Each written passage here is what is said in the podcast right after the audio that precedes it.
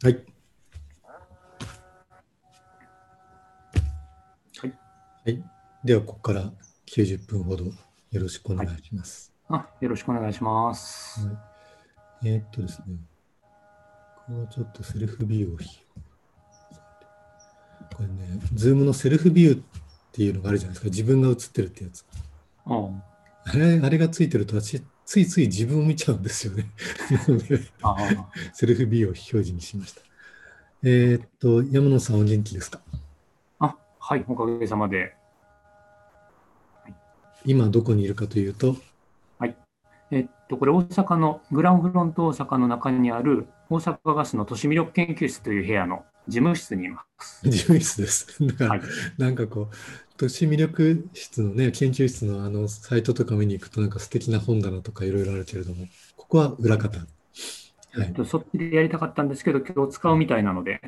はいはいはい。そこそことやってます。あのーあれかな、えっと、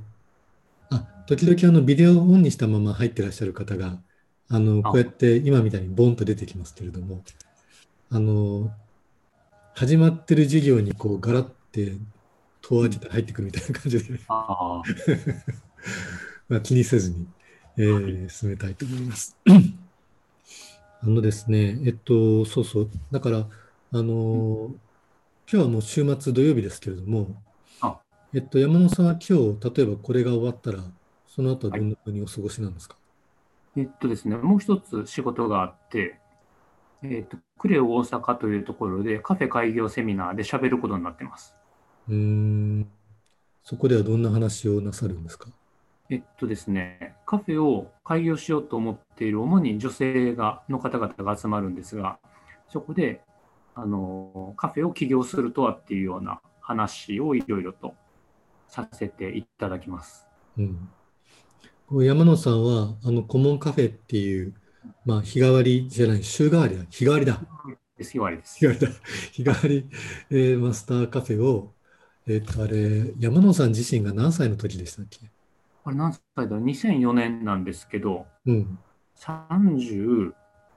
33ですね。33か。はい33か。まあ、そういう時に、なんだろう、これ私が言っちゃっていいのかわかんないけど、お確か1000万ぐらいの借金をしてし始めたましたね。はいですよね。自腹で。うん、で、えっと、まあ、いろんな人たちが、こう、ちょっとお試しで自分もカフェやってみたいとか、あの、はいカフェじゃないにしてもなんかこう、場を作りたいとか、そういうのをこう、試せる空間をこう、作ってきてうん、それで、その後何冊か本を書かれてるんですよね。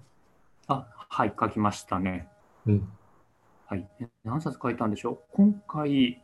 翻訳した本が6冊目だったと思います。はいはい。ではい、その中の確か2、3冊がカフェ、カフェ作りに関する本ですよね。最初3冊がカフェですね。うんうん1冊目がコモンカフェという、もう自分のやったことを書いた本で、うんうん次がカフェという場の作り方、うんこれがカフェ開業本というんでしょうか。うん普通にカフェを開業しようと思う人が知っておいたことが方がいいことを書いて、次がつながるカフェという場作りの話。うんこれがカフェ3部作みたいな感じです。で、そういう流れもあって、なんだろうな、えっと、コモンカフェって山野さんのこう個人誌の中では、まあ、割と少し前というか、まあ、今もあるけれども、はいこう少し前にこう、あの、大きくあった出来事のように私は感じてるんですけれども、ああはい。あの、でも今もこうやって、そのカフェに関するあの仕事の依頼だとか、レクチャーの相談だとかがあるんですね。ありますね、そこは。ずっと続いて。うん。ですね。ですね。なんか、あの頃って、あの、まあ、カフェブームじゃないけれども、うん。あの、自分のこう、一つのメディアとして、あの、カフェっていう場を作ってみるっていうことに対する憧れというか、はい。そういうものが、あの、割とこう広く共有された時期だったと思うんですけれども、でしたね。ね。で、それに対して、こう、2冊目ぐらいの本で、確か山野さんがちょっとそれに水を差すっていうか ね、あの、カフェをあの作るってそれなりのことよみたいなことをはい。差し込まれて、で、で、今そういうところにこう集まる方々とか、山野さんのところにそのカフェ作りに関心があるんですとか、そういう方々に接していて、どんなことをお感じになってます？あの2000年前後ぐらいってカフェがブームで、うんうんあのカリスマカフェオーナーなんかが世の中にいたような時代だったと思うんです。うんうんでカフェやりたい人って20代ぐらいで飲食で働いていたり、または全く飲食に経験がないんだけど、すごく憧れが膨らんでしまってるっていうような感じの。うんで、あまりにもイメージとずれてしまってると、もう半年1年で閉めてしまう人もいるなんていう。うんで、あの、水を差す本はですね。水を差す。本は、あの、カフェってこういうことですからねっていうことを、あの、まあ、コモンカフェは自分でゆくゆくお店をやりたい人がいっぱい入ってくれていたり、うん。その後お店を開けたり出したり、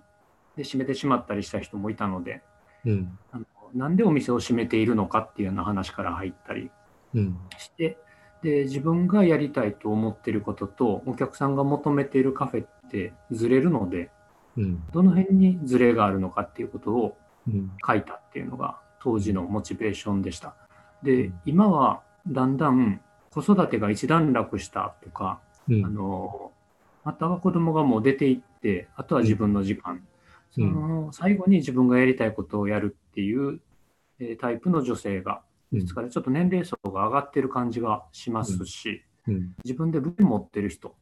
うん。あの実家に蔵があるんだけど何かやろうとか、うん。そんな人も来られていたりして、うん。当時のカフェやりたい若い子たちっていうイメージとはちょっと変わってきた気がします。うん。うん。うん。でもう一つは、うん。その都心じゃなくなってきたっていうんでしょうか。うん。うん。すごくローカルな場所に行って何かしたいって思う人が増えて、でその人たちがカフェもやりたいとか、農業もしたいとか、宿もやりたいとか、うん。そんな風になってきたのかなとうん。思います。うんうん。それあの僕も感じます。あのあ友人のあの住宅設計してる仲間の話とか聞いてると、あその家の中に その奥さんがこう小さな店が開業できるこう一角を設計してほしいとか、あのそういうオーダーが増えてきて、うん。だからその街中でテナント物件借りて何かするんじゃなくて、あの家の中にちょっとセミパブリックというか、パブリックな場所をちょっと切り出してっていう、あのそういう、なんていうかな、こっちが出向いて、で、あの、繁華街でやるじゃなくて、あの、うん自分のところに来てもらうっていう、そういうアプローチが増えてるとなと思いますね。うんうん。そうですね。そういうカフェをやりたい人っていうのは相変わらず、まあ、おられて、うんうん。ですから、そのつまずかないようにというんでしょうか。あのこの部分は最低限考えておいてくださいねっていうことを、場をいただいているので言い続けてる感じでしょうか。えっと、この部分は最低限っていうところを、はいあの差し支えのない範囲で少しあの聞かせてもらってもいいですか？えっとですね、自分がやりたいと思っている、で、お客さんが別にそれを求めてるかどうかわからないっていうお店って多くありまして、えー例えばこうフランスの、えー雑貨をすごく並べて、で、そこですごくいい感じでカフェをやりたいっていうもの、えそんなのが、あのちゃんとそのお客さんがいるところだったらいいんですけれど、なんでしょうか、山の中に行ってそれをやってうまくいくのかいかないのかとか。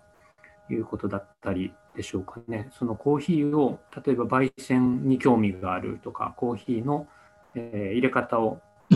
講座で勉強したのでコーヒー出したいっていう、えー人。で、それが本格的な、なんでしょう、突き詰めた人でもない、うんえでもやりたいっていう人が割といっぱいおられて、あの僕が今、顧問カフェをやってる中崎町でもお店が住宅街の中に数十店舗あるんでしょうか。ですから多分需要、その街でコーヒー飲みたい人以上にお店はあるような気がするんですけど、うんその時にどういうお店だと受け入れてもらえるのかとか、自分がやりたいから始まってるんでしょうけれど、うんそれがうまく届かないと、あ人が来てくれないと成立しないっていうことがうんありますよと。で、競争はどんどん厳しくなっていますよっていうことを言ったりします。水を差し続けている。水差し続けてますね。あの、なん、どうぞ。ああのカフェ、あの起業家、まあ、カフェに限らずなんですけれど、うんの方々ってこう、すごくよく考えてて、すごくできる人が起業家なわけではなくて、まあ、そんな人ももちろんいるんですが、やめろって言ってもやる人が起業家っていう、止められない。やめときなさいって言うけど、いや、もうそれを聞かずにやってしまうっていうような、えーですから、それ、あもうやってしまったのねと。じゃあ、とりあえずこれとこれとこれはちゃんと考えて、しあの潰れないようにしましょうって言わないといけないっていうんでしょうか。はいそういう要素がある感じがするんです。あのメビック荻町って昔起業家のあのインキュベーションの仕事もしていたんですけど、はい、はい、はい。なので、はい。あのそそんな感じでしょうかね。そっか。じゃあ、その山野さんのなんかこう、持っている老婆心をこう発揮し続けるというか、そうですね。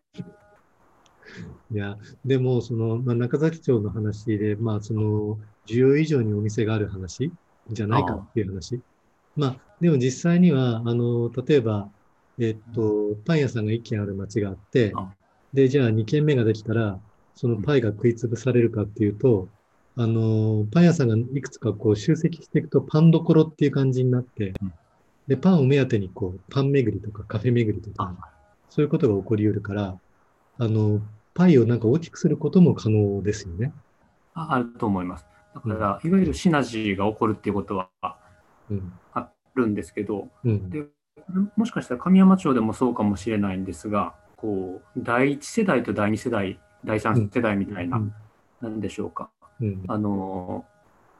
いわば逆境、お客さんなんているのかっていうところに信念を持って、で腕を持ってやってきて、ううんまくいく人と、あそこ楽しそうと思って、うん。でそれほど準備をしてないけれどやってくる人とがうんいて、うんで中崎町は正直見ていて、すごく腕があってやってきているからやれてる人と、なんでしょうか、いっぱい集まっているからやってきている人とが混じってるような気はします。うん。うん。まあでもなんか楽一楽座じゃないけど、こう、一ってそういうもんですよね。まあ、なんかそうかもしれません。うん。あそこに行けば、なんかこう、できそうだみたいな感じで。あですね。そのことですごく家賃が上がったみたいですね。あ、そうなの？うんあの中崎町の。で、まあ、あの、もともとの値段の3倍、4倍の値段を言われて、泣く泣くお店を閉めたっていう人がいたり、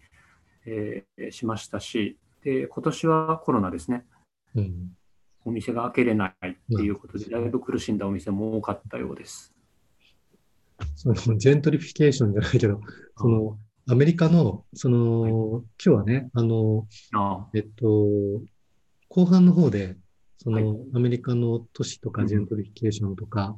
あるいはその街歩きの話とか。伺いたいと思ってるんですけど、あの、前半は、あの、割とこう、働き方の話とかこう交わしたらなと思ってるんです。その、えっと、みんなにこう、山納さんとのこのお話の場を開きますよっていうツイートを自分がしていたら、あの、山野さんとこう、昔交わした働き方の話が、こう、いろいろこう蘇ってきて、あの、蘇ってきてっていうか、私、その話、割としょっちゅうしてるんですよ。あね、あの、僕のところに来たインタビューで山野さんの話をするっていうのが、あ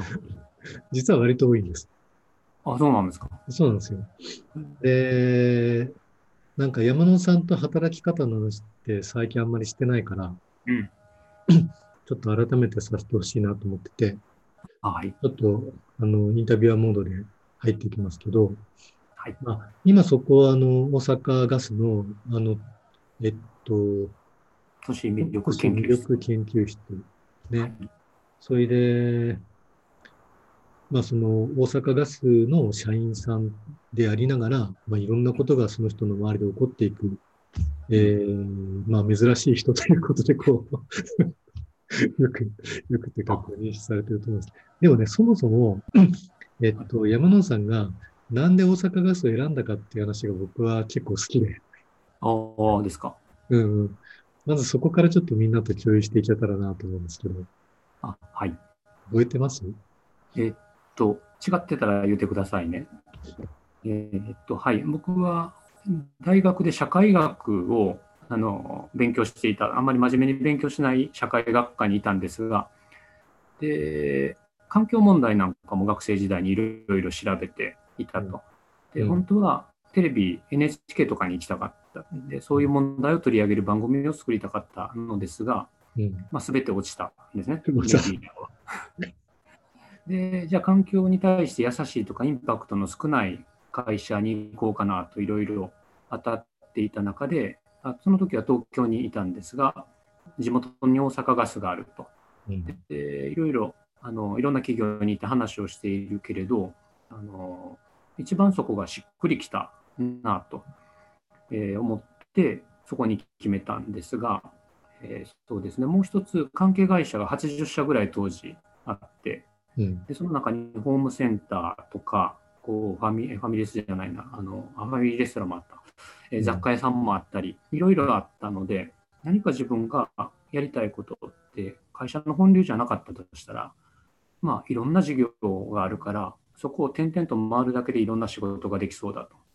それが面白そうだなと思って選んだというのが一つ。うん。で、あと実は会社に入ってから気づいたんですが、扇町ミュージアムスクエアという、うん。えーガス会社の建物、倉庫を使った劇場、まあ、映画館、雑貨店、カフェレストラン、ギャラリーなどもある複合型の文化施設うん。があったんですね。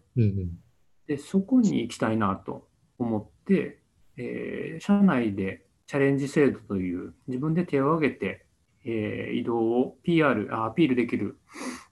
制度があったので、手を挙げて25歳の時にその部門に行きました。うん。そんな話でしたっけ？えっとね、あの、西村さんが食いついていただいているのは。いやいやいや、どの話も全部好きなんですけど、あのー、扇町、えっと、ミュージックスクエア、ミュージアムスクエア。の話もね、本当話し始めたら千夜一夜ですよね。ね。でも今日はそこには立ち寄らないで、はい。あのーえっと、大阪ガスとはい。大阪じゃない、関西電力っていうものがあるとしたら、あなぜその、なんか電力会社じゃなくてガス会社っていうところが僕面白いなと思ってます。ああ。覚えてます？ね。えっと、それ、その、言っていいのかな？え原発とかそういう話ですか？まあそういう話だったかな。あの、なんていうかな、ガスの方があ、えっと、まあ、合理的であるっていうかあ、ね、加工、加工っていうか、その処理のこう工程が少なくて、ロスも少なくてみたいな、そんな話を聞かせてくれましたよね。ああそうですねあの、ガスはパイプラインで運ぶえーのですが、ですから、まあ、漏れはしない、基本的に。うん。電気はこう、例えば海のそばに発電所を作ったり、まあ、原発を置いたりすると、電気にしてからこう送電線で電気を街中にまで送るんですけど、大体その間に4割ぐらいロスをしてしまう。ので、もともとのポテンシャル、エネルギーのもともとからすると、4割損をして街に届く。ので、パイプラインで送ってしまって、そこで燃やしたり、それを電気にもしたりすると、割と効率高く使えるっていうのが、今のガスのメリットかなと。はい。は。そうです。あの、会った頃にその話を結構、あの、熱くしてくださって、そうでしたっけ？そう、電力じゃないんだ、ガスなんだ、みたいな話をしてくれて、すごく印象に残ってます。はい。でもそういうのも、じゃあさっきおっしゃっていた学生の頃に、その環境問題であるとか、えっと、まあそれはなんかサークルみたいなもの、あるいは NPO みたいな？えっと特にそういうところには行かず、うん社会学の中、社会学って割と何をやっても社会学と呼べるところがあるんですが、うん。自分の中の興味がそっちだったんだと思います。うん。当時、あの長良川という川に、うん。うんえー、サツキマスが所遡上しているのにはいはい何か加工石を作ってそれが遡上できなくなるとかはいいうことがすごくニュースで流れたり、はい。えー、諫早湾をこう閉めてしまってこうムツゴロウとかそういう、うん。えーなんでしょう。干潟で育つようなうん。生き物が生きられなくなるなんていうことが言われているのに平気でそれをやるって何なんだろうと、えー単純にそのニュースなんかを見ていてこう正義って何だろうみたいなことを思い、うん。で、それは一体なんで、えーん？生き物なんかよりもよほど大事なことがあってそうしてるんだろうかなんてことを考えていたのですが、その辺からでしょうかね。うん。で、それは当時若かって環境問題ってなんで、あの誰がどう解決するものなんだろうって思ったというのが理由だったと思います。うん。はい。で、そういうなんか意識とか視点を持ってる人が、まあ、ちょっと大きな会社に入ると、はい。まあ、大きな会社っていうのは、なんかこう、もっと大きな理屈で動いてるので、あはい。あの、まあ、ちょっとどっかで自分はこう思ってんだけどなとか、これはどうなんだろうとか思いながら、こうちょっと自分をこう、押し殺さなくちゃいけないっていう局面が、まあ、増えやすいと思うんだけれども、まあ、そういう中でこう、ガス会社、大きなガス会社を選ばれて、こう、社内でこうやってきて、そういう、なんていうのかな、自分がこう感じてることや信じてることと、その会社がやってることの祖母みたいなところで、あの、苦しむとか、そういうことはこれまではどうだったんですか？それまではあまりなかったんですね。その今の話、そのガスのそもそも無駄がないっていう話。で、昔は石炭を輸入して、それを蒸し焼きにしてコークス作りながらガスを作っていたので、環境に対する負荷っていうのも大きかったけど、うん今海外から天然ガスを持って持ってきている。うんまあ、海外の、ですからうんそれに伴う森林破壊みたいな問題っていうのがあるでしょうし、うんそもそも化石燃料だから CO2 問題っていうのがあるのでしょうけれど、えーそんなに大きな、なんでしょう、こんなことすべきじゃないのにっていう、自分の中の道義心と自分の仕事でやってることがずれなかったので、やってくれたっていうのは大きいと思います。うん。いや、僕、この話面白いなと思ってるんですよ。なんかその、そうん、その環境に対する意識があるとか、あの、そういう人が、じゃあその、例えばね、パタゴニアだとかう、んうん、ああの、まあ、わかりやすいじゃないですか。あはい。ね。でもなんかガス会社で、ガス会社に行って、あの、そごなくこう働けてるっていう、なんかそこの仕組みにこう、あのー大学4年生だったのか、まあ、院院生だったのかわかんないけど、あのー就職するって時に、頭がこう働いてるっていうのが、まあ、あ面白いなと思って聞いてました。当時ね。まあ、当時はそうで、ですからまあ、原子力があったり、石炭火力があったりする中で、それよりは環境に優しいっていうもので、多分これからは、なんでしょう、化石燃料であるっていうだけで多分いけない。うんどんどんどんどん、その、再生可能な方向に向かっていかないといけないという中で、いつまでもこうではないのかもしれないですけど、当時はそんなことをすごく思っていたと思います。うん。ありがとうございます。まあ、それで、あの、ちょっとさっきのカフェの話に戻るんですけれども、はいまあ、なんていうかな、私がこういうことをしたいっていう。ででもそれはあの求められていないかもしれませんよとか、それはそのエリアだと成立しないかもしれませんよっていうところに、まあ、老婆心をこあう、なんていうか、作動させてで、水を差すみたいな、でそういうセミナーを、えーあ開かれる。まあ、セミナーの中でそういう局面もあると。でうん、あのーそもそも仕事っていうのは、まあ、自分がこれやってみたいとかやるべきだっていうことと、あとそれからその、周り、社会だったり、あるいは特定の個人だったりもしますけど、その人たちがこう必要としてるとか、あの、求めているっていうものの、ちょうどこう真ん中で成立するものですよね、仕事っていうのは。そうですね。まあでも、あの、こういうことをやりたいんだとか、えっと、これまでのこういうのはもう嫌なんだって人はやっぱりここにいるから、あまずここから始めようとしますよね。それで、あのさっきの話聞きながらね、あの、くるみの木の石村由紀子さんが、まあ、あの、いわゆるそのカフェと雑貨があるお店の、まあ、先駆けとして、あ、今から30年ぐらい前に、あの、奈良のその、えっと、踏切横のなんか小さな空間で、えっと、その、紡いだ糸とか、あの、ドライフラワーとか、まあ、と、なんてかな、そういうものと、あと、こう、カフェ？うん。そういうお店を開いて、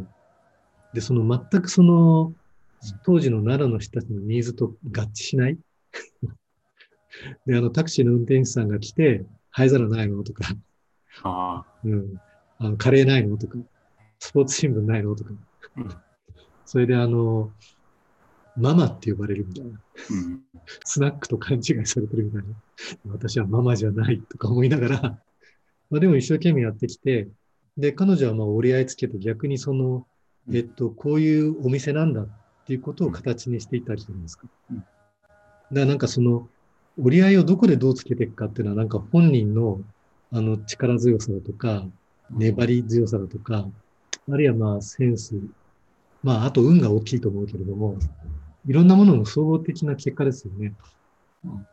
なんかあらかじめなんかちょうど真ん中で折り合うものが、なんかマーケティングよろしく設計できて、あの考えられるわけでもないと思うので、あのーなんか水の差し方が難しいよなって思いながら聞いたんですよ。それはどんな風に？えっと、そうですね。自分ではなく、そのメピック荻町というクリエイターのインキュベーションに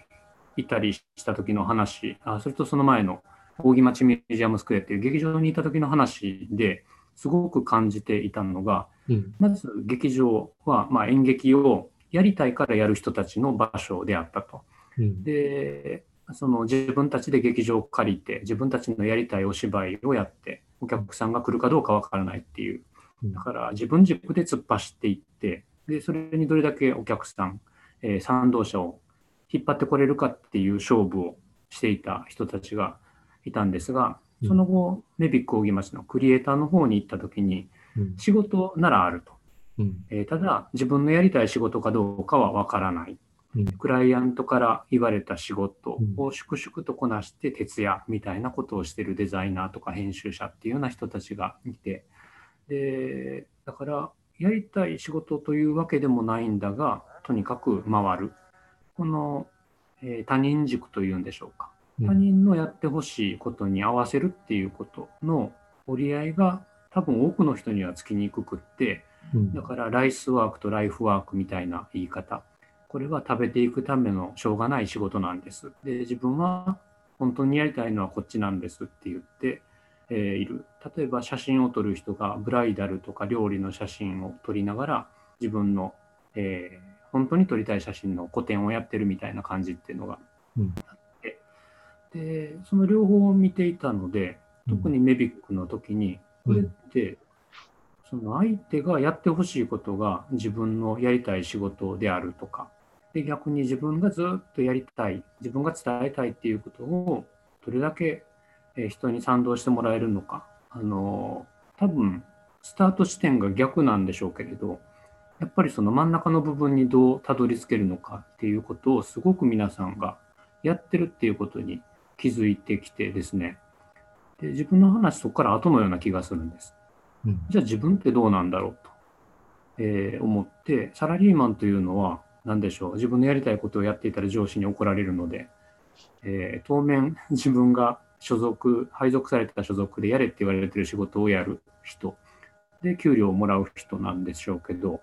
で、その仕事を、なんでしょう、うちの会社はってぶつくさ言いながらやるのか、これが自分のやりたい仕事になるには何がいるんだろうって考えるのかみたいなことを、うん。あのアーティストやクリエイターの人からだ彼らの振る舞い方を見ていて教えてもらったか思いついたっていうところが大きかったと思います。その頃が何歳ぐらいだろう？ん？その頃頃ががですね、えーっとそうですね、メビックに行ったの32歳ぐらいですかね。うん。インキュベーションセンターの、大阪市のインキュベーションセンターのディレクター、プロデューサー？とですね、コラボレーションマネージャーっていう名前でした。うん。うん。そうか、入居者同士の、こう、コラボレーション。まあ、入居してる人だけじゃなくてか、そういったものを、あのー起こしていく人として。あでしたうん。で特にその広告系とかクリエイティブ系の方が多かったので、うん。その自分で商品作って、それを市場に入れて、すごく売り上げが上がってっていうよりも、要望に応える仕事をしてる人が多かったので、うん。うん。なおのことそう思ったんだと思います。うん。ね。そのデザイナーが、あのーそのクライアントの商品にこう、価値をつけていくとか、なそれを届けやすく、届きやすくするとか、あのーそういう、まあ、請負いの仕事だけじゃなくて、えっと、自分自身も、あの、ものを作る能力はあるので、うんあの、ものを作って、自分自身もメーカーポジションで販売もするみたいな。で、あの、クライアントワークもするみたいな。あの、例えばドラフトの宮田さんが、えっと、あれ、今なんて名前だっけ？どう忘れしちゃった。あの、まあ、ブランドを作ったり、まあ、いろんなデザイナーさんがそういうふうな振る舞いをするようになってきたけれども、あの、僕最初に出会った頃って、メビック大町に、あの、山野さんがいらっしゃって、なんかセミナーか、なんか、フォーラムみたいなものに呼んでくださったんですよね。あそれが最初でした。ね。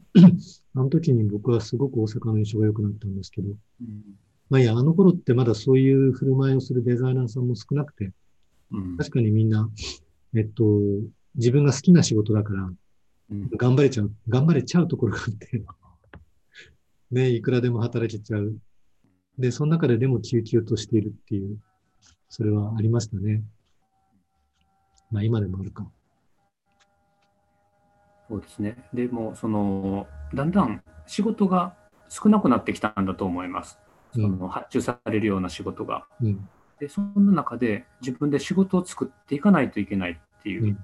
その時に、こう、決まったもののデザインをやるじゃなく、デザインの仕事を作ってくるっていうんでしょうか。うんで、なんならデザイン以外に、その作ったチラシを使って宣伝するとか、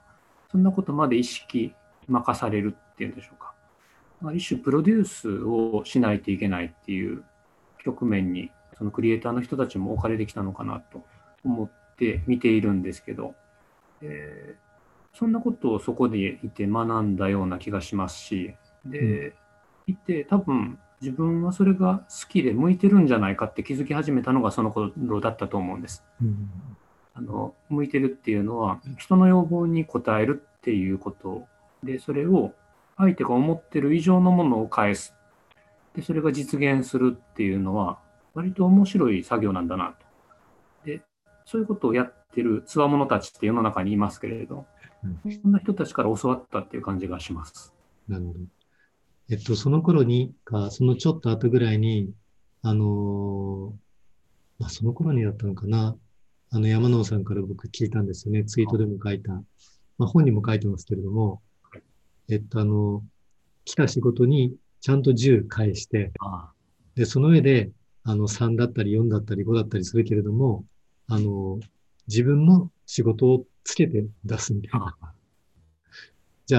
あ、あの、その発想は、今お話聞かせてくれた、伝った、そういうなんか、えっと、大木町の、ああの、インキュベーションセンターで働いてたり、エビックで働いていたり、あの、そういう中でクリエイターの人たちと出会っていく。まあ、その中には入居者だけじゃないいろんなツアーものクリエイターもいたでしょうし、そういう中で発見されていったんだ。あですね。あのよく言われるので1案出してって言われて3案出すっていう。話はいですね。で1案目はクライアントの要望通りのものを作る。はいはいで、2案目はもうかなりぶっ飛んだものを、まあ、落とされる前提で出す。で、3案目に本当はここに落としたいっていう、クライアントの要望をちょっと超えたようなものを出して、さあどれにしましょうっていうようなことをやるって話を、こんなことを喋る方は結構多いのではないかと思いますけど、うん。なんか刺激を受けたのはそんな話だったと思います。でそのそれを山野さんは、あ、ごめんなさい、どうぞどうぞ。あそれをなんかプラス5の法則とか呼んでたんだと思います。その法則っていう名前がついてたんだ。いやいやで、そのプラス5の法則は、山野さんの仕事の中で具体的にどんな形をとっていったんでしょう？えーっとですね、そうですね、この講座を企画するっていうのがメビック扇町での仕事だったんですが、それをもともと劇場にいたからというのもあるんですが、普通に何でしょうか、こうウィンウィンな感じのチラシっていうんでしょうか、こうスーツを着てる人が握手してるようなチラシとかを作っても面白くないなと思って、ですから一人一人のクリエイターの講座なんですけど、その人たちがこう役者とか劇団とか、えーすごい素晴らしいクリエイターであるかのようなフライヤーを作って配ると。でそれも産業振興施設とかだけではなくて、図書館にもカフェにもギャラリーにも配りに行くっていうようなことをやってい、くっていうのが、例えばメビック時代の、えーと、プラス5だったと思います。えっと、ちょっとか、ちょっと一瞬わかりにくかった。どの部分が10で、はい、どの部分が5なんですか？えっと、普通に講座ですから、起業家予備軍みたいな人、えー、なり起業してる人たちにセミナーを届けるっていうベーシックな講座企画があるんだとすると、何でしょうか。えー、っと、雰囲気を起業なんて考えてないかもしれないけれど、この世界ってかっこいいよねって反応しそうな、なんか劇場に行ってそうな人に届けるとか、うん、劇場に行ってそうな人にも届くような表現にするとか、でいうことだったと思います、例えば。なるほど。まあ、ただインフォメーションを作るっていうのが自由で、で、さらに加えてそういうところまでっていうことですね。ですね。多分その2002年、3年って IT バブルが崩壊したぐらいの時期だったので、うん、あの今みたいなというかあの当時、えー、以降のようなクリエイターの人がすごくかっこいいっていう雰囲気ってあんまりなかったような気が。うん、なんかその IT 関係でビジネスモデル考えてベンチャーキャピタルに行ってお金出してもらってみたいな感じの世界だったんですけど、うん。うん、その世界で特にクリエイターの人たちがあの対象だったので、うん、うん、この世界はかっこいいって思ってもらうっていうようなことだったと思います。まあでもあの自分もこう、まあ、えっと、自分、私は自分のことクリエイターって呼ばないんだけれども、ああ。の、まあいわゆるデザインとかプランニングとかディレクションとかそういう世界でやってきた人間としては、なんかその15って割とすごく当たり前っていうか、うん、それやるでしょうみたいな。その、印刷会社についている、なんてかな、デザイン機能とかじゃないんだから、デザイナーとして頼まれてんだから、それやるでしょうって思うんだけれども、あのー、私、あの、山野さんの聞いてすごくわかりやすかったのは、あの、21世紀協会に行かれた時の、ああの、御堂筋パレードの話がすごいわかりやすかった。あの話もう一回聞かせてもらってもいいですか？御堂筋パレードの話ですか？御堂筋パレードの企画をどういうふうにこう、10、あと5やったかですね。えっとですね、僕、御堂筋パレードは実はそんなに関わってなく、あれは、まあ、橋本さんという人が市長、えー、府知事の時代に廃止してしまったパレードだったんですが、うん、えー、っと、一晩、一晩で一日のイベントに2億5千万かけてたイベントなんですね。で、その、えー、っと、プラス5というのかな。えっと、イベントとか企画には 6W2H っていうものが必要だっていうことを最近というかメビックで学んでずっと言っているんですが 6W2H1 特に大事なのは Why なぜやってるのか。で誰 to whom 誰のためにやってるのかっていうことはすごく大事だと。言っているんですがあのパレードはそのずっと25年も続けてきた中でいちいちこれは何のために誰のためにやってるのかって言わなくなってたイベントだったと思うんです。うん、でそれはちゃんとあったわけなんですけど、うん、あの当時は当初は。うん、でそのことをあの何でしょうおざなりにしてなんとなくこうマーチングバンドを呼んできてなんとなく地方の伝統芸能を集めてきてで御堂筋を何時間か封鎖して練り歩くっていうようなイベントにしていてでそれがなくなったと。で僕は別になくすために頑張ったわけでも何でもないんですが亡くなった後に何か御堂筋で歩かなくてもいいから数時間封鎖した状態で何ができるのかってイベントを考える、えー、という機会には立ち会えたんです。うん、なのでその何時間か泊まったところで御堂筋でもう誰でも参加できるミーティングをやるとかアーティストの、うん、えー、リュックサックに作品持ってきて広げて展覧会とかそんなことは一回やったことがありました。そんなことやったんだ。それ面白いですね。内村さんが求めてる話と違いますね、これ。うん、違います、違います。違いますけど、うん、その、なんか、道路を、なんていうかな、車のための空間じゃなくて、あの、人間の空間にしていくのは、好物の話なので すごい面白いなと思って聞いてます。あでも、そんな話でした。その、御堂筋パレードは、あの、特権的な人が、あの、歩いてたんですけど、梅田から難波まで。そうですね、特権的な人。はい。あの、そこに出る資格のある人が出ていたんですけど、はい、で、それは何時間か自分たちの道として取り戻すっていうふうに考えると、で、いろんな人がそこで自分たちのやりたいことがやれるっていうのはとてもいいなと。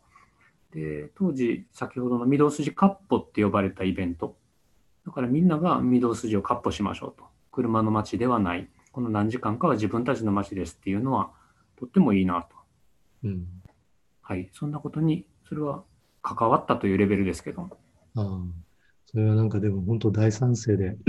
あの、ヨーロッパのね、ある街でこう、一週間ぐらい、一ヶ月ぐらいかな。もっと長い、短いか。まあ、街ぐるみでこう演劇祭がある街があって、あで、あの、その期間中は街の至るところでこう小さな演劇が、まあ大ホールがあったり、小さな街角があったり、カフェの中だったり、いろんなこう演劇が行われると。で、その雰囲気がすごく良くて、で、あの、僕は行ったことないんですけど、それに、えっと、行っていた日本人の、その、演劇とかアートのジャーナリストの男の人だったかな、が、向こうでの体験談をブログに書いてたんですよ。で、で、こう、ビールとか向こうの街角で飲みながら、えっと、イスラエルから来た人だったかな、誰かと一緒に、あの、いいね、こういうのって言って話してて、で、その日本人のその彼がポロッと、いや、でも日本には広場がないからなって言ったらしいんですよ。うん。日本には広場がないからなって。そうしたらその 別のヨーロッパから来た人が絶句して、えって言って、広場がないで、どこでデモするのって言ったらしいんですよね。で、で、彼はなんかこう、ガーンって来たらしいんだけれども、あのー、なんつうのかな。まあ彼の話を見ながら思ったんだけど、日本の広場って確かになくて、あのー、都市公園みたいなものが整備されたのは、本当にこう戦後のことだから、うん、あの、もともとは道が広場だったんですよね。ああ辻とか、あの、辻、で、辻に行くといろんなものがあって、辻説法があったり、あの、縦勘があったり、こう、店が出てきていたり、そういう、なんてかな、大通りみたいなものが、こう、広場だったと思うんだけれども、それが、あの、車の空間になっていって、で、あの、人間が、あの、普通には使えない空間になっていったから、僕らは、あの、警察のに、こう、なんかガイドされる形で、こう、デモで練り歩くわけですよ。道交法の空間になってるから。いや、日本広場ないんだよなってことを常々思っていて、でもまあ、その、えっと、街をもっとウォーカブルにしようとか、うん、あのー、まあ、昭和のある時期に歩行者天国っていうのが流行った時期はあったけれども、改めてその街中にこう、歩行の空間をっていうのは、今こう、ね、盛り上がってきてるから、その山野さんが御堂筋を、その、みんながいろんなことをちょっとずつやれる空間にしたっていう話は、なんかすごくいいなと思って聞いてました。あでも僕だけじゃないですよ。大きな流れに乗っただけなんですけど、うん、僕学生時代にブレイクダンスをやってたんですが、でブレイクダンスやってたってことはストリートでやってたってことですよね。はい、あの東京の上野が歩行者天国になってたんですね、日曜日に。うんうん、でそこで黒人の人たちがパフォーマンスをやっていて、で、その人たちとなんか仲良くなって、前座っていうんでしょうか。えー、っと、踊らせてもらってたことが半年ぐらいあるんですけど、でその時にすごく感じました。あの、道、道に、で踊る、200人ぐらい周りに人が集まる。で、道に座り込む。で、すごい自由な感じがして、で、それは何時間か経ったら規制解除になって、普通の道に戻ってしまうのですけど、なんでしょうか。で、その目線、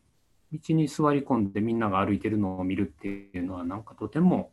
いい経験で、まあ、今、ウォーカブルシティって言われたりしますけど、だから、うん、この今あるものを使って、そういう空間って街に作り得るんだっていうのは、多分原体験として思ってたんだと思います。うん、さっきのあの、その御堂筋パレードの話で僕が覚えているのは、あ。の、どこだったかな、どっかのカフェで一緒にモーニング食べさせてもらった時があって、大阪に僕が出張で行った時に、で、その時に山野さんが、あの、ちょうどなんか大阪21世紀協会に出向されていて、で、御堂筋パレードの、えっと、企画を頼まれて、その企画書を仕上げるんだけれども、えっと、その企画のプレゼンテーションが終わったら、あのちょっとこういうものも作ってきたんですよって言って、世界のパレードっていう 冊子を出したっていう。おその話してなかったっけ？あれ？その話しました？俺の、俺の妄想なのかな？それは、例え話として言ってくれたのかな？いないですね。そんな大それたことを考えてなかったかもしれません。いや例え話としてしてくれたんだ、その時。あですかね。10に対してプラス5っていうのを、例えばどういうことって言われたら、それを実際に自分がやったじゃなくて、えっと、御堂筋パレード、今年の御堂筋パレードに関する企画はちゃんと作ると。で、10は答えて、で、それに加えて、世界のパレードっていう。その頃山野さんは、なんかこう、博覧境地とか、あこの物事をすごく知ってるっていうことに対して、あの、興味を持っていて、で、あの、もっと世界のことが知りたい。あの、自分でこう学んでいきたい。で、そういうことを仕事を通じてそこにこう接近していくうん機会が、あの、例えばこんな風に作れるっていう話をしてくれたんですよね。ちっとも覚えてないですね。当時、例えば今、ニューイブランシュって日本で定着したかどうか、そのフランスで、パリで、うんえー丸一日、えー夜通しアートイベントをやるみたいなことをやっていて、100万人集まるって話を聞いていて、うん。その後、京都で実現してたような気がするんですが、例えばそんなことやるべきじゃんじゃないかっていう話なんかはすごく言ってた気がします。うん。ね、だから、うんあのパレードの形ばっかりがこう大阪を盛り上げるイベントではないだろうっていうようなことは散々考えたと思いますし、なんかそんなこと言ってたんでしょうね、きっと。うん。ですねうんあの、まあ、御堂筋パレードはともかく、えっと、10プラス5。10プラス5ですね。そう、そのプラス5の部分は自分の仕事なんだから、うん、で、10は出してる以上、あの、別に文句は言わないし、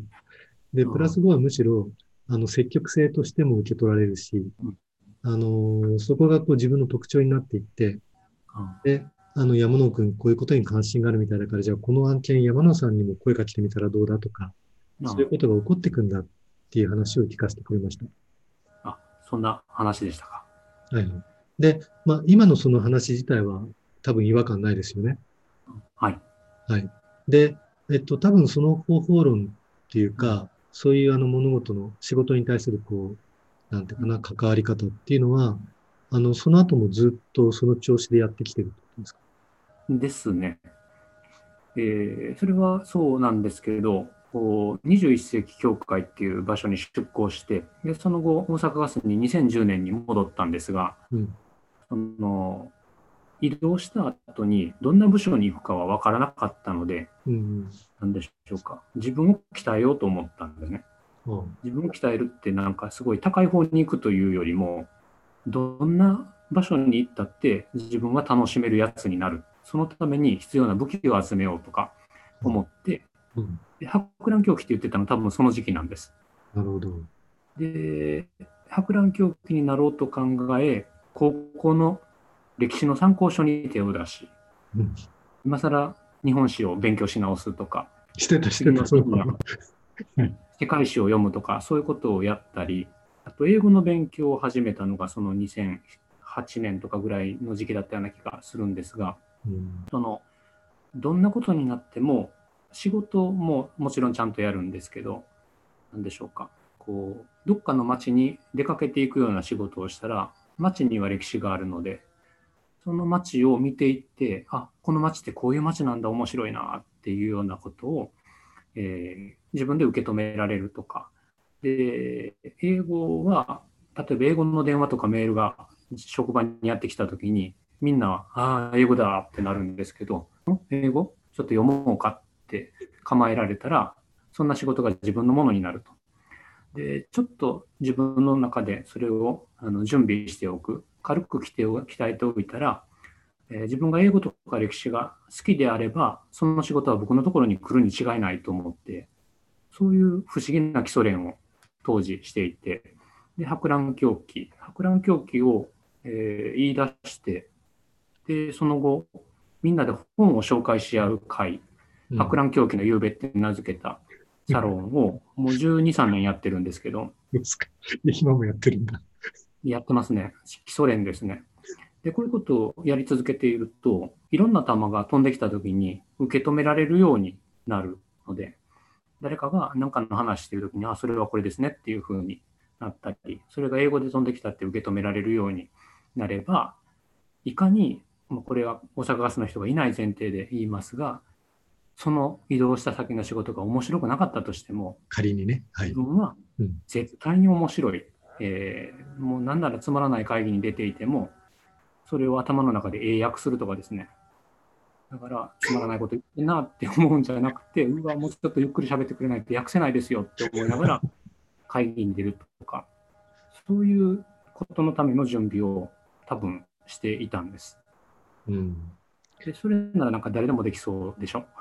いやいや、誰でもできかのかわかんねえんだけど、なんつうのかな。あのー、よくね、あの、なんとかかんとかってつまんないじゃないですか、みたいな一般論を言う人。うん、あのー、いや、つまんないのはお前だよ、みたいな。いや、もうなんかこう、東京にいたってつまんないじゃないですかって。いや、お前がつまんないんだっていう。まあ、要はなんかこう、何を面白がれるかとか、えっと、何をこう発見できるかっていうのは本人次第で。うん、で、だからまあ本人を、本人っていうか、他でもない自分をちゃんと鍛え上げていこうっていう、そういう発想ですよね。ですね。あの、まさにそれです。その、うん、僕の知り合いで、その、博覧狂気の夕べを一緒にやってるカオルちゃんって女の子がいるんですけど、うん、彼女は自分でお金払って年間200本芝居見るんですね。うん、で、ですから、その200本も見てたらつまらない芝居ってそこそこあるんだと思うんです。うん、でも、なんでしょう、つまらないって言わないって言うんでしょうか。うん、この芝居が照明が良かったなとか、この役者が良かったなとか、なんか拾いはるんです。まあ、そうでなかったら自分が使った3000円とかは無駄になるので。だから、そのつまらないって言ったら負けっていうゲームって変な感じかもしれませんけど、それをどう受け止めるかは自分次第っ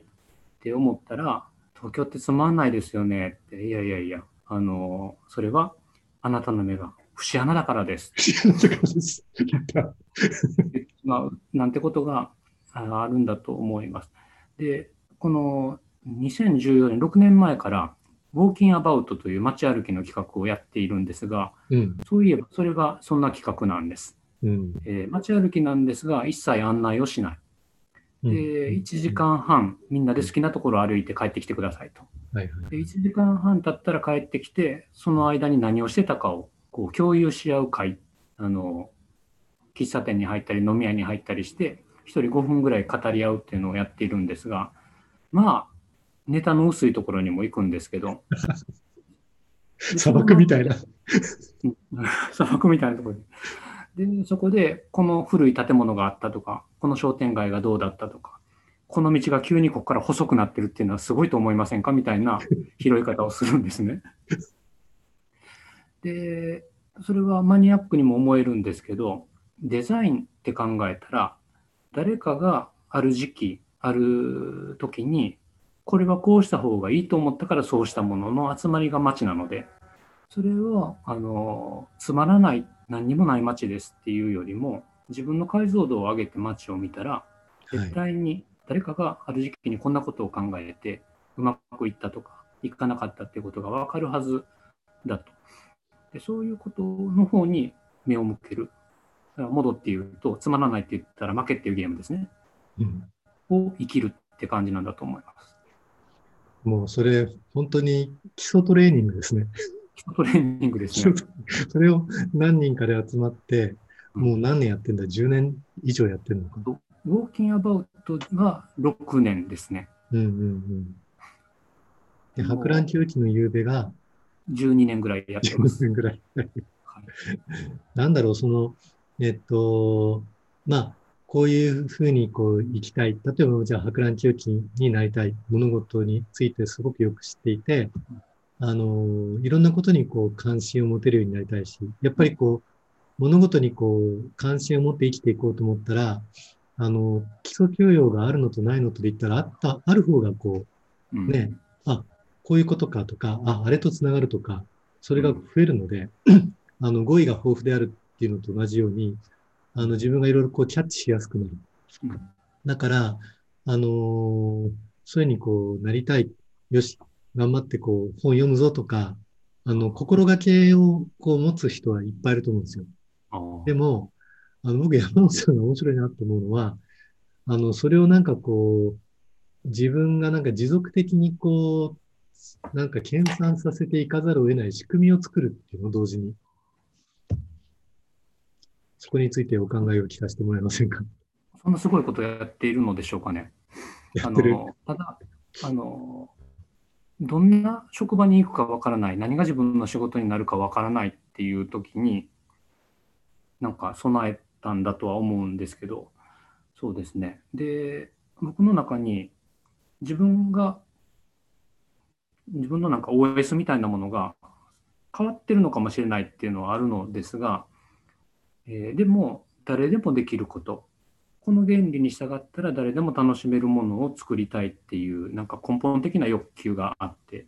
ただ集まってしゃべるだけのトーキンアバウトとか、ただ街を歩くだけのウォーキンアバウトとか、えーと、週に1回、月に1回だけなら自分もカフェの店主になる顧問カフェとか、なんかそんなことを常に探してる気がするんです。うん、で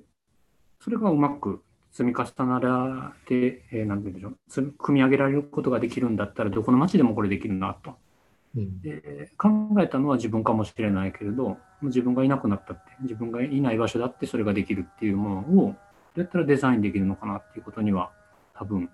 興味があるのだろうなと思います。その日常つまんないなって言いながら暮らしてる人ってよほど多いんだとは思うんですけど、ですから、いやいやいや、あの、目の付けどころを変えたらとか、これを面白いと思うようにしたら、絶対面白いからって言いたいんだと思います。はい。えっと、あとね、33分ぐらいなんです。はい、それで、えっと、まあそういったことごとの先で、えっと、なんだ、アメリカに留学、留学じゃないのか、滞在されて。滞在しましたね。うん。1年ぐらいアメリカはい。1年ぐらいえっとですね、10ヶ月です。うんうんうん、まあ、あの、大学の1期分ですね。うんうんうん、で、まあ、それはなぜ行かれたのかとか、で、行かれた中で、あの、どういうことをお考えになっていたのかとか、あの、山納さんがここ1年ぐらいこういろんなところでなさってるアメリカのジェントリフィケーションの話とか、そういうセミナー、なんか僕、ことごとくタイミングが合わなくて、あの、お話伺えてなくて、それはあの、まあ、残り30分で聞けるとは思っていないんですが、あの少し、あのその辺の話も聞かせてもらえると嬉しいです。あ了解しました。えっと、まず、アメリカ2018年の9月から2019年の6月まで、アメリカのボストンに行ってました。うんでこれはハーバード大学という大学の、えー、ハーバード・ケネディスクールっていう社会人大学院のフェローに、えー、なっていったんですが、実は僕は何の試験も受けてなくて、えー、ある日会社で上司に行かないかって言われて、で、断ったんですね。忙しいから無理ですって。で、断ったら上司からもうちょっと考えてから返事はするものだって言われて、あの、はい、すいません。週末考えてきますって言って、で、家族であったり、顧問カフェをやってるメンバーに、多分こんなん行かれへんと思うけれど、どう？って聞いたらみんなが行きなさいって言ったので、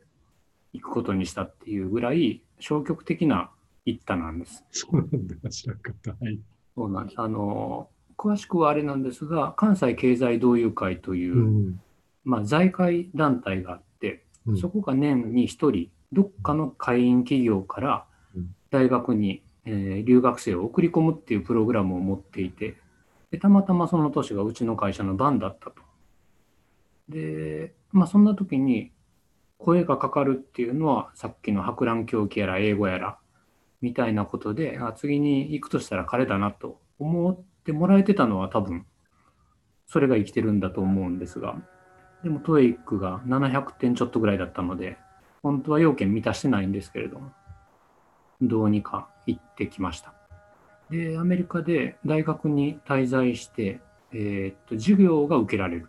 うん、で、単位は取れない。うん。でも課題はこなさなくていいと。うん。自分のテーマの研究をやって帰ってきたりうん、大学の施設が使えるみたいなものだったんです。で、アメリカの都市政策、住宅政策をせっかくだから調べてこようと思って行ってきました。うん。で、アメリカの政策って、例えば BID、うんえーなんでしょう業務改善地区って呼ばれるようなものとか、えーエリアマネジメント。なんか、あのー町の不動産を持ってる人たちがお金を出し合って町を良くする活動をしてるとか、そういう、まあ、エリマネなんて言われたりしますが、アメリカでうまくいってるから日本も学ぼうっていうようなことがすごく日本では言われていまして、今でも言われてます。うん。で、まあ、そんなものを学んでくるのかなと思っていた一方、うんジェントリフィケーションがひどいようんと、すごい家賃が上がっているよ、うん。えー主要な都市は、じゃあそれも調べてこようぐらいの気分でうん。当初は行ってきたと。うんそんな、じゃあ、えーそんな入り出しで。うん。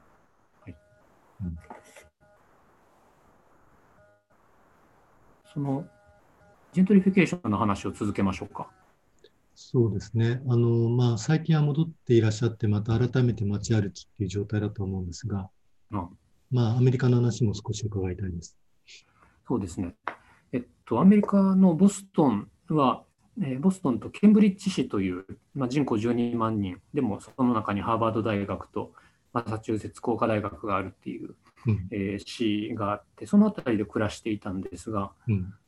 と、僕が住んだアパート、うん。えー築100年以上ぐらいの古いアパートの半地下室みたいなところ、24平方メートルの小さな部屋に借りを借りて住んだんですが、うん。この家賃18万円したんですね。高い多分日本の感覚の倍ぐらいすると。まあ、所得は増えてるんでしょうけど、いや、それでね、地域最安値なんです、その18万円が。あらまあ。だから平気で20万円、30万円の家賃の部屋っていうのがあって、うん。で学生たちは寮に入ってるか、数人でルームシェアしてるっていうような状態にうん。なっていたと。で、えーっとですね、もともとは、その、あそこは海が近く、港町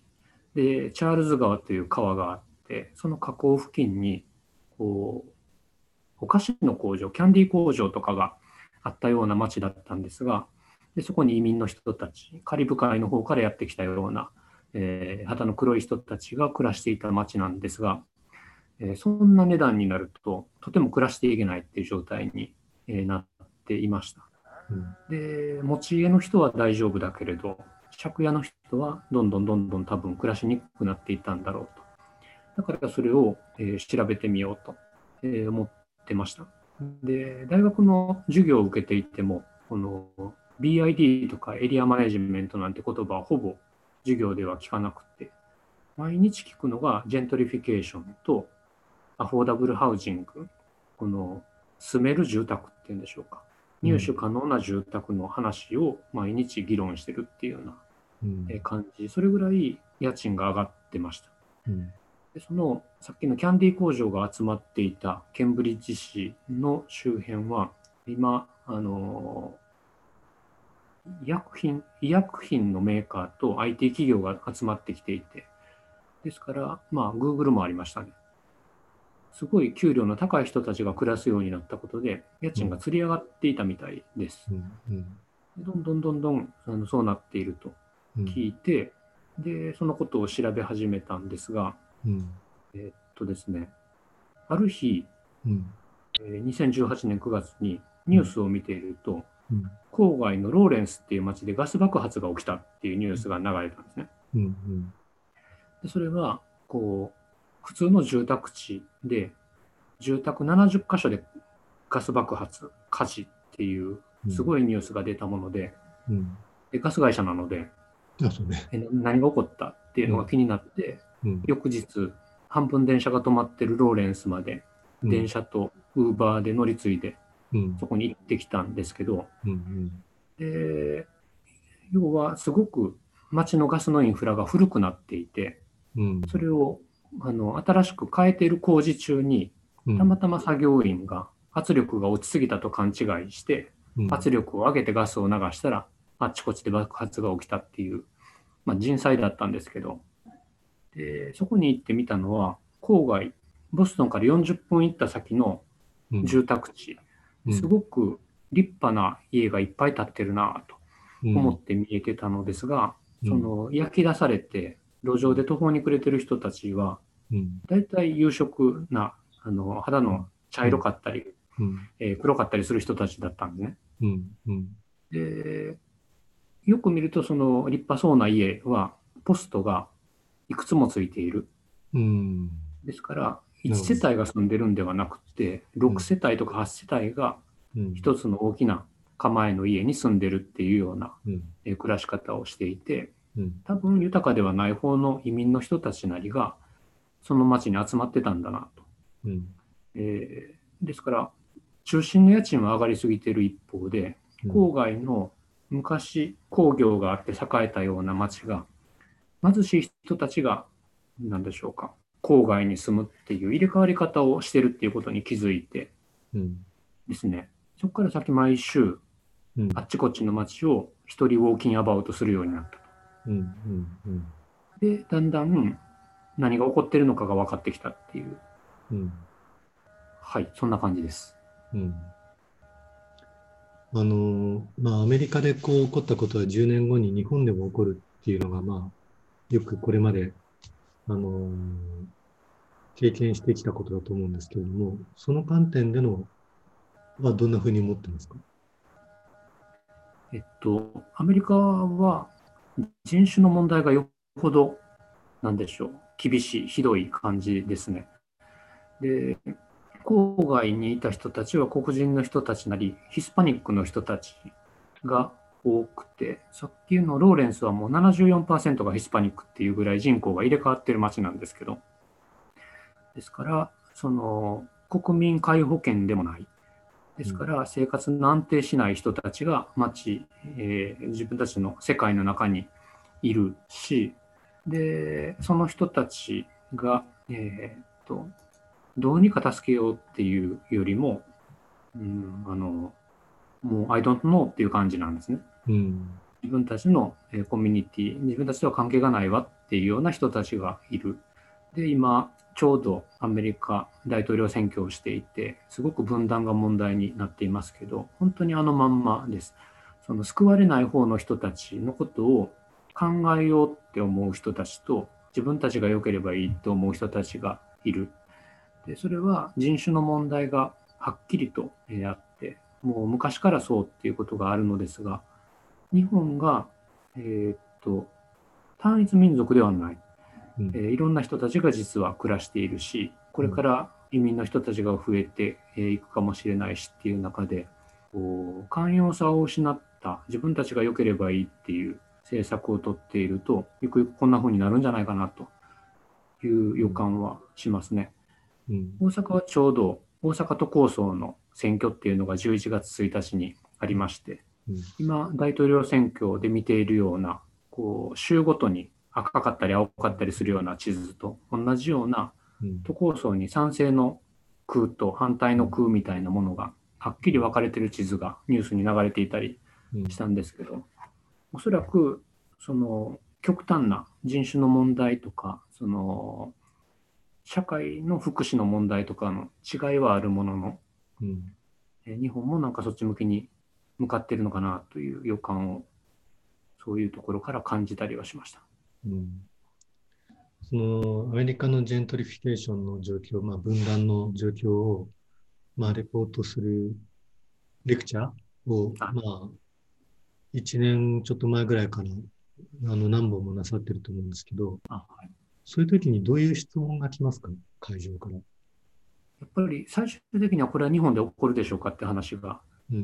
多いですけど、あのあとはいくらかアメリカに行ってる人たちで、シアトルはどうなんだとか、うんうんえーそういう話をされる方もいます。で日本人が行くアメリカって、大体ニューヨークかロサンゼルスかサンフランシスコかシアトルか、最近で言うと、えーポートランドとか、うんボストンとか、割と限られた街なんですが、今言った街は全てジェントリフィケーションが起きています。うんえっと、こう海岸沿いにあるすごく人気の街っていうところにはすごく、えー注目が集め集まっていたりしますけど、えっとピッツバーグとかクリーブランドとかヤングスタウンみたいなもともと鉄鋼とか、えーなんか工業の産業で栄えてすごく廃れてしまっているような街ってあんまり行く人が多くないのだと思いますけれども、えーそういうところはあのむしろどうやったら衰退から抜けられるのかっていうことを模索していたり、最近はあまりにもそのスーパースター都市って呼ばれるような都市の家賃が上がりすぎているので、うん。えーそっちを進展、そっちに新天地を求めて流れてくる人たちもいるとか、うん。そんな状況になってきているようです。うん。その中心部とその終焉部っていう、で、その、はい。これがまたなんか一回こうひっくり返るっていう現象が今起こって、で、まあ分断がある。で、それはなんかこう価値観による分断とか、まあ価値観もあるけれども、それよりも人種であるとか、あの所得による分断っていうのが大きいわけですよね。ですね。うん、で、あの、この間の大阪の、あの、なんていうか、まあ、都構想に関する、えっと、集計の結果とか見ていると、あの、年代による分断もあるじゃないですか。ああ、ありますね。ね。あの、まあ、30代だと賛成票が多くて、70代になると反対票が多くてっていう。で、日本ってもともとその、えっと、年代でこう、すごくこう、なんていうかな、生活様式も、あの価値観も、なんかこう、ガラッと違うっていう、なんか地層の違いが、うん例えばなんかヨーロッパとかああいう社会に行くと、えーっと、これまではね、これまでは割と、あの、大人の社会と自分たちがこう、非常にこう、連続的に存在してるっていうか、でもなんか日本すごく分断してるし、例えばなんかアートの世界とかを見ていても、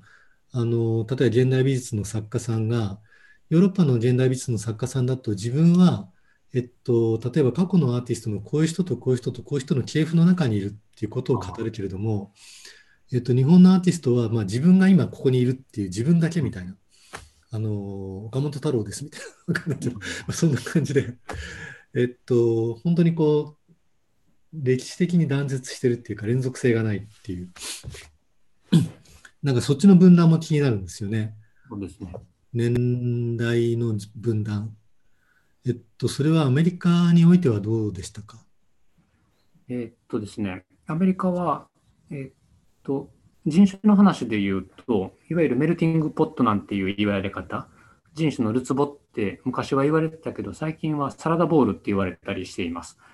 つまり、違うけど交わらないまま小さなコミュニティを形成をしたまま、えー併存してるというのか、分断してるっていう状況があって、先ほど40分電車に乗ってローレンスという街に行ったらもうヒスタヒスパニック街になってるっていうぐらいどうも交わらないものらしいですね。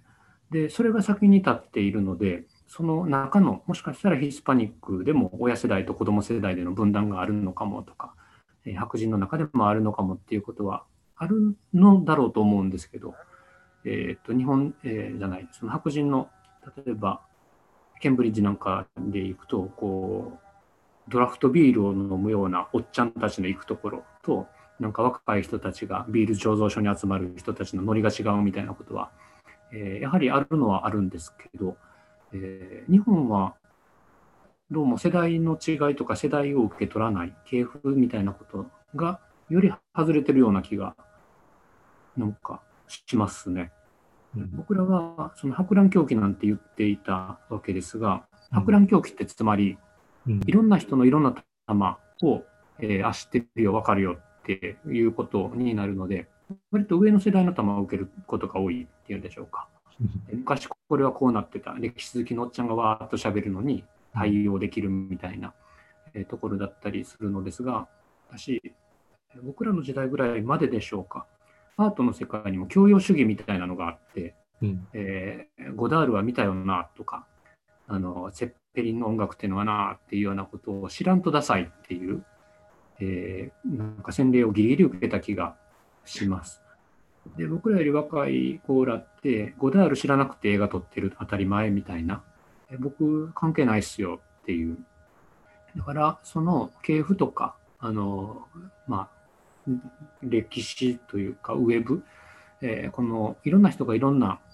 あの営み、いろんなこうクリエイティブなことをやってた網から全く関係なくものを作る、うん。えーそこにいるっていうことが、えー当たり前になったような気がしていて、うん。でこの博覧競技なんて言ってるのは、ギリギリそれにこう対抗してる感じっていうんでしょうか。ちゃんとそこつながないとって言ってるような気が自分ではしてます。うん。あの、僕最初にね、あの、十数年前、10年ぐらい前なのかな。あの、山野さんから博博覧狂気っていう言葉を聞いて、で、はいあの、そそういうふうにこう、なっていきたいみたいな話を聞いたときに、最初抵抗を感じたんですよ。おっしゃってましたね。あ、言ってました。覚えてますか？僕どういうふうに言ってました？難しい人が、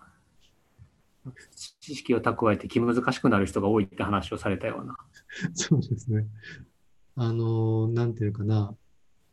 そうですね。あ、そうか、そういうふうに言ったか。あ、でも確かにそう思います。あの、なんていうかな、人の話を聞きながら、うんあ、それはこの話だとか、ああ、はいはい、その話はこれね、みたいな感じで、あの、全部こう、リファレンスできちゃうっていうか、あそうすると結局なんかその人の知ってる話になっちゃう。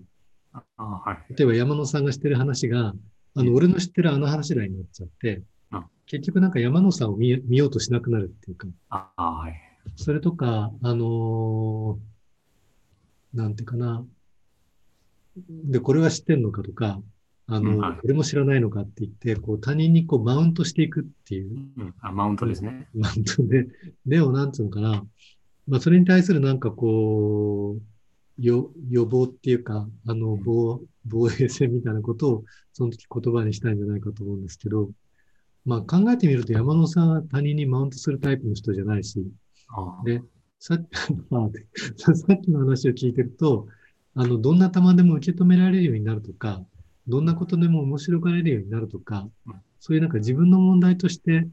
あの、博覧狂気っていう旗を掲げてきたわけだよね。えっと、今にして思うとそうですね。うん。で、そういうような調子で、こう、会社の中でやってきて、そうだな、会社の中での暮らしは今どんな感じですか？えっと、今は割と自由にさせていただいている感じというんでしょうか。あの、うん、そんなにいろんなことの相互がなくやれている感じはします。で僕のやることってそんなにお金を使わないとか、多くの人を巻き込まないことだったりするので、でですから、うん、そんなに、えー問題はないんですが、ただここから先はどうなっていくかはわからないなと思います。こう時代が変わっていって、うちの会社の形も変わっていくかもしれないっていう中で、この本当に何でしょうか、最初に英語とか歴史を楽しむぐらいのところに行かないといけないぐらい、なんでしょう。そんなにやりがいの見つけられない仕事に変わるかもしれないですしうん、その危機感は常に持ちながらなんですけど、まあでも持ちながら、あの街歩きを、えっと、最近も重ねていると。あそうですね。うん。で、もうちょっとなんでしょう、ずる賢い話的なことで言うとですね、うん。なんか、あの、例えば、マツコの知らない世界みたいな番組に出てくる人たちっていますよね。うんうん毎日かき氷食べてるとか、ダムにものすごく詳しいとか、ああいう方々って、多分、1000個ぐらいなんか集めてるんだろうなと思って見てるんですね。1000個ぐらい集めてる。うんはい。何かこれダムをダムばっかり行くとか古墳ばっかり行くとかかき氷ばっかりやるとかいうことをずっとやってると多分その第一人者というようなポジションになれると。でそのことによってあのようにテレビに出たりえしているえそのことならこの人に聞けっていうふうになっている人たちっていうのが面白いなと思って見ていてうん。自分なら何1000個集めるかなってうん。考えたりするんですね。うん。で僕はどうもマチだなと。うん。で、京阪神の鉄道路線図とか見ていたら、1000あるかな？数百駅ありそうなんでね。うん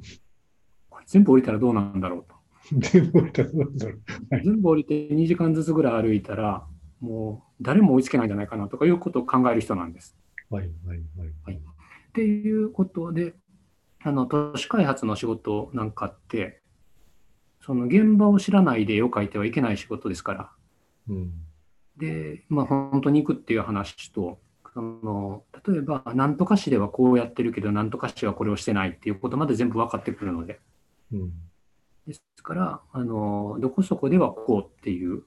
レファレンスがすごく多い状態で、この町のポテンシャルを考えるとか、うん、えー、本当はこうできるんじゃないかっていう提案をするっていうことがしやすくなるのですけど、うん、ですから、そのために日々、やはり基礎トレーニングをしてるっていう感じなんですが。週末に歩きに行くとかじゃなくて、も平日からずっと歩いてるんですか？週2日ぐらい、もう仕事が終わったらどっか行くとか、うん、やってますね。うんあの自分一人でこう何かを継続させるのって結構まあみんな難しいっていうか、まあ、ダイエットも同じみたいな感じで続かないみたいな。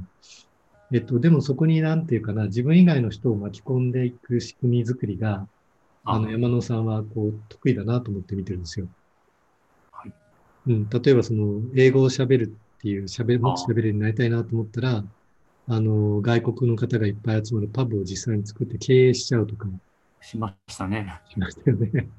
その、なんていうかな。えっと、その基礎トレーニングが自然にできる環境をまず作るっていう。あですね。僕があの働き方研究でこういろんな人を見に行って、その30代全般の頃に思ったのは、あのみんななんかいい仕事をしてるんじゃなくて、えっと、いい仕事になってしまわざるを得ないような、えっと、仕組みとかやり方とか環境を先に作ってるんですよね。ものの前に。うん。それってあの、えっと、自分なりのなんか勉強方法を作っている、あの、高校生とか中学生とかと変わんなくて。ああ。で、山野さんも同じだなと思ってて。あの自分のこう、方法をまず先に作って、で、でもなんか今の話聞いてると、その街歩きは一人でされてるみたいで、あ、そうなんだって思って聞いてます。えっと、そうですね。街歩きをみんなでやるっていうのは、もう6年前からウォーキングアバウトでやっているんですが、うん、その僕自身にとっての街歩きって、お芝居見てるのと変わり変わらないんですね。うん、だから2時間街を歩くって2時間のお芝居見てるようなもんでして、うん。でそれというのはあの筋はないんですけれど舞台もこう、劇作家がシナリオを書いていってである事件とかある作為のもとに登場人物が動いたりセットがあったりするで何かの方向にストーリーは向かうんですけどその街に行くと誰かが何かを考えておいた建物とか道とかがあってでそこにある考えを持ってお店を開いた店主がいると。うん、でその2時間ぐらいの間にどっかのお店に入るんですけど、で入るとで、ご主人がいたり、お客さんがいたりして、で、何かの話をこっちから振ると、なんかセリフが返ってくる。うん、セリフが返ってくる。で、僕が発するセリフによってお芝居の内容って変わるんですね。はい。だから、その、ここ何年やってはるんですか？とか、昔どんな街だったんですか？っていうことを言ったときに、すごく昔の話がわーっと出てきたり、うん、で今何か葛藤や矛盾を抱えてそうだっていうことが分かったりすると、うん、だからその行為自体が一本の良質な芝居を見たぐらいの感動をこう受けることがあるものでだから頑張ってないんですね。今日芝居見に行くかって感じなんです。でその普通行ったことのない飲み屋の扉っていうのは開けないもんなんでしょうけど、まあ、開けるんですね。うん、で、兄ちゃんなんでこんなとこ来たんって言われながら、うん、いや、ここ面白そうじゃないですかって言いながら、何か聞いてくるっていうことが、うん、もう単純に楽しくて仕方がないっていう、うん、そういう感覚ですかね。街歩きが一本のお芝居を見るような感じだっていうのは、はい、考えたこともなかったです。はい、そうですか？あの 街の未号車なんていう言い方をしてまして、うん、未号車っていうのは見るのが巧みな人と書く、お芝居をすごくよく見ていて、お芝居が読み取れる人のことを未号車っていうんですが、うん、このウォーキングアバウトのメンバーには、これ、街の未号車にを増やそうっていう話なんですって、当初から言ってまして、うん、街を読み解けるうん。この街の作為を読み解く、すごくお芝居を見るのが上手い人のように、街を読み解くのが上手い人、うん。えー僕らそんなチームですよって言いながら、うん。えー毎月ウォーキングアバウトを重ねています。うん。そうすると、さっきの博覧狂気と同じで、みんな2号車になるんです。何年もやってると。うん。うん。ですから、その、時々、あ時々そのウォーキングアバウト以外に街の話ばっかりする会を月1回やってるんですけど、うん多分普通の人では分からないぐらい、あの、街のディテールが分かったり、ああ、その街はねってみんな受け取れたりするんですね。そんな環境に いて、だから確かにみんなでやってます。そう考えると。ウォーキングアバウトは、あの、どんな人たちが集まってきてるんですか？えっと、肩書きで言うと、デザイナー、大学の先生、企業でマーケティングをしている人、テレビのプロデューサー、えでも普通の主婦、いろんな方がおられます。で、共通してるのはみんな街が好きっていうことで、あの、こんな企画がなくても人生がウォーキングアバウトみたいな人っているんですね。うんその言われなくても施設を片っ端から降りて歩いてるような人っていうのは。あの、てっちゃん以外にそんな人いないと思っていたら、そうでもなくて。うん。で、まあ、ブラタモリなんかが今あるので、うん。こう、高低差が面白いとか、うん。あの、城跡が面白いっていう人は増えたと思うんですけど、この街を一本の芝居だと思って歩くなんていう人は、うん。それこそ、ほぼお金かからないので、そんな人もっと増えたらいいのになと、言っていたりはします。そのウォーキングアバウトは、えっと、コモンカフェでみんな集まってるんですか？あ、大体ある駅ですね。その、どっかの鉄道駅に集まって、ああ、そう、集まってやってる集。まってそこ出発して、うん、1時間半経ったら帰ってきてくださいっうん、ていうのがウォーキングアバウトです。でそれとは別に、この都市魅力研究室に集まって、この1ヶ月間の成果を語り合うっていう街会議っていうのもやってたりします。ここ行ってきました、みたいな話を。あの、今の話を聞いていて、あの、私もこう歩いてみたいとか、ああるいはなんか歩いて帰ってきた人たちの報告し合ってる様子をちょっと眺めてみたいとか、そういうふうに思った人は、あの、参加できるんですか？それともメンバーシップがあるから入れないよみたいな感じなんですか？で入れるんですが、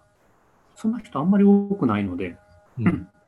えーですからまあまあ大体5人から10人ぐらいで歩いたり集まって喋ったりしてるっていうのが今現在です。なるほど。じゃあ、あの、きょもし興味があるって人が今回ここにいたらね、はいあの、どこに連絡してくれればとか、どこを見ればとか、そういうのがあったら教えてください。あそうですね。どこにが書いてたかな。都市魅力研究室ってホームページがあるんですが、うん。そこに連絡先が書いてあります。あの、ここの事務所の電話番号が書いてあったり、メールアドレスがあったかな。えーあなたは一番簡単なのは僕の山野博という名前で Facebook で探していただいて、えーそれを読んでいただいたり連絡取っていただいたら、はい。それでいけます。あの、さっき、その、まあ、例えばアートにしてもうん、アート以外の表現にしても、なんていうかな、その、ウェブの中にうん、で自分をこう位置づけていなくて、あのー急に存在するっていうかうん、まあ、そんな感じにこう、表現だとかなんだとかがなってきてますよねっていう話を、まあ、山野さんなさったじゃないですか。僕が例えば日本の現代アートで言えばみたいな話を、うんあの受けて。まあでも街は続いてるじゃない？ああそうねですね。街は続いてるんですよね。街は続いてて。あのーもちろんなんか急にこう宅地開発されて、あの新興住宅地みたいになっちゃうと、まあ、ここはどんな場所だったのか全然わかんない。ここはどこなんだろう問題が起こるんだけれども、で、それから、例えばその国道とか県道の周りにこう新宿の青山があって、王将餃子があって、何があってって、あの景色はまあ、やっぱりここはどこなんだろう問題うん。だけれども、でもそういう風景の中でも、あの、さっき言ってた、えっと、未号車、未号車。未号車、えっと、未号車としてのなんかこう基礎トレを積んでいて、はい。で、あの、解像度が高くなっていれば、あの、ここはどこなんだろうじゃなくて、あ、ここはこういうとこだなっていうのが、ちゃんと見て取れるはずだと。取れますね。ね。まあ、あの昔の地図を見てみるっていうのがあったりするんですけど、うん。街の中心がどう移り変わったかと。その国道のそばっていうのは、車社会になってからそこが中心になっているのですが、それ以前にどこが中心で、どんな営みがあったのかっていうのは、なんとなく昔栄えていたところに行けばわかるので、それがまあ一つ基本的な見方だったりします。うん。ですね。で、そこに行くと、昔流行ってて今は今はダメだなっていう店とか、もしくはずっと何十年続いてるお店とかがあったりするので、そんなところに行って話聞いてくるとか、うん例えばそんなことでしょうか。うん。あの、未号者が増えるといいって、まあ、山野さんたち思っているみたい。それはなんか本人の人生が楽しくなるっていう、あの、ことかもしれない。あの、それからあ山野さんで言えば、こう、いろんな仕事が楽しめるようになるっていう、あの、ことかもしれないけれども、あの、私の方で言うと、なんだろうな、例えば、あの、自分はこれから何をしていこうかなとか、どんな仕事をして生きていったらいいんだろうって考えるときに、あの、今みんななんだろう、えっと、自分に何ができるかなとか、自分は何にこうエネルギーが湧いてくるかなって、あの、自分のことだけで自分のことを考えようとする。あえっと、でもなんかその人が育ってきたこう背景があって家族があってでその生きてきた場所があって、まあ、あるいはこれから生きていこうっていう場所があってでそういうなんかその立っている場所がよく見えるとうんなんか自分のこれからのことも自分のことだけで考えなくていいはずででまあ商売なんてものはそもそもそうやって考えるもんじゃないかなってうん思うんですけどね。まあ、この辺の話はまた、あの後日談として何か、うんあのウェブに書くことがあれば書いてみようかなと思いますあ。えっと、11時半を回。って しまいました。はい。あ、でもなんか山野さんの現在地が、あの僕は、あの聞かせてもらうことができて、すごく嬉しかったです。ありがとうございます。ありがとうございます。ありがとうございます。山野さん、なんか喋りな、喋り足りないとか、こう、言い残してることとか ありますか？えーっと、そうですね。その、最近、アメリカで出会った本を翻訳して出版をしていただいたんですけど、はい。えーっと、それは、なんでしょう、アメリカの都市の話に関心がある人はそんなに多くいるかどうかは分からないんですけど、あの、すごい思うのが、日本に入ってきている海外の情報って本当に一部ですし、翻訳して、わざわざ翻訳する手間を取って、かつそれをお金かけて出版するに足るものだけが世の中に日本に入ってきていると思った方がよくて、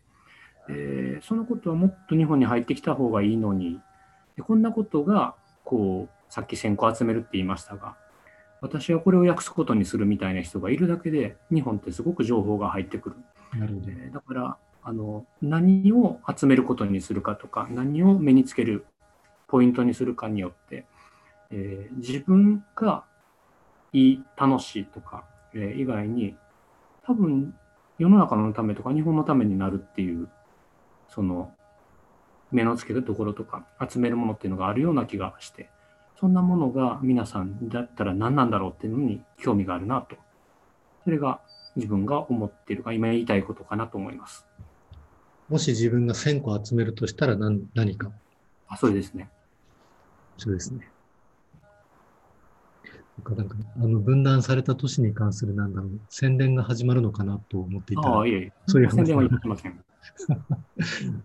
まあでも本もね、えっと、先月出たばっかりで、えっと、10あですか？月15日ぐらいでしたっけ、分断された都市。えーっと、本は11月1日に出て、11 11月13日に都市魅力研究室と Zoom でその本の説明を1時間ぐらいします。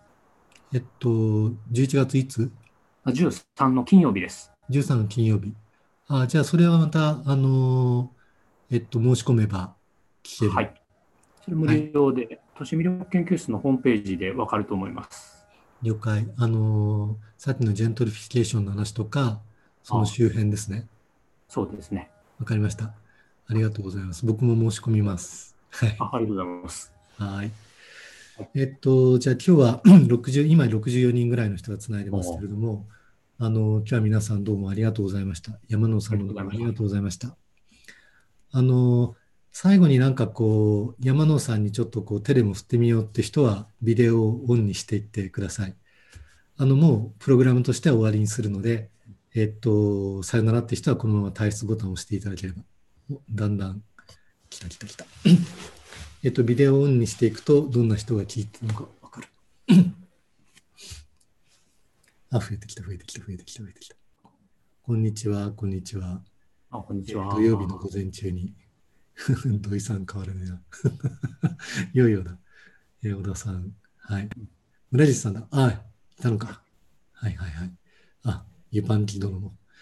えーっと、じゃあ、えーっと、皆さん、えー良い週末を。はい。さよなら。よし、活動。はいはい、どうもどうもお疲れ様でした。